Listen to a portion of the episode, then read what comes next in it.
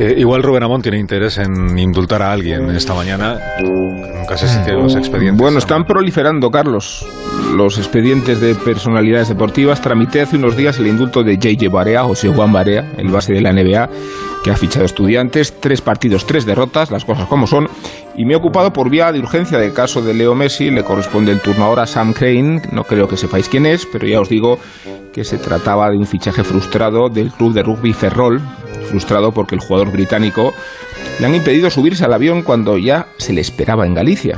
Lo ha bloqueado el Consejo Superior de Deportes y se ha argumentado que no procede el trajín de fichajes internacionales en deportes que no sean de primer nivel, aunque la verdadera razón, como sospecháis, consiste en la cepa británica. Y la razón es muy endeble. Desde luego, ser británico no te convierte automáticamente en propagador de la cepa británica, más todavía cuando un test, un análisis, hubiera acreditado la idoneidad del jugador, pero el caso de San Crane demuestra el estado de sugestión y de superstición con que se combate un virus imprevisible e impresentable. El refuerzo de los ferrolanos representa un caso inequívoco del absurdo preventivo y también ha provocado otras razones de indignación por considerarse el rugby una modalidad secundaria.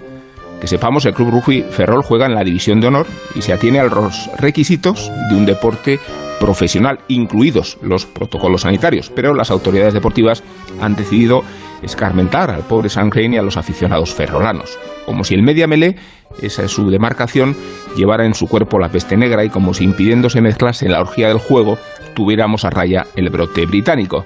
En España, Carlos, faltan expertos de verdad y sobran los chamanes de mentira.